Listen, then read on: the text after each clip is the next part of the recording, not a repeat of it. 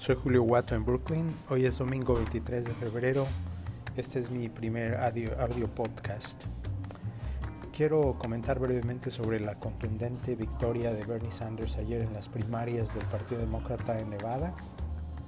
Hasta el momento, según el New York Times, hay informes del 50% de los resultados de los caucus en Nevada. Caucus es una palabra del dialecto algonquino de los indígenas de América del Norte. Quiere decir asamblea o reunión.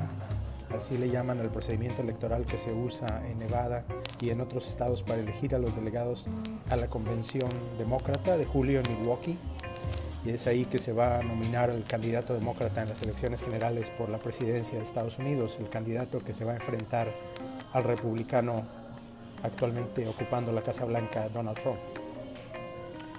Pues bien, según estos resultados, Bernie obtuvo el 47% de los votos, es decir, más que los votos sumados de sus tres competidores principales, Joseph Biden, Elizabeth Warren y Pete Buttigieg.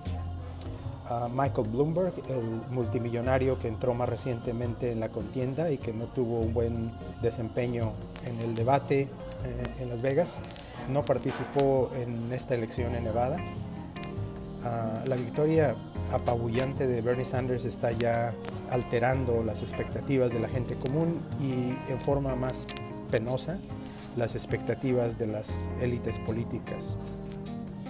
Por favor, pongan en los comentarios sus preguntas y yo en los podcasts sucesivos voy a tratar de contestarlas. Disfruten mucho su domingo. Adiós.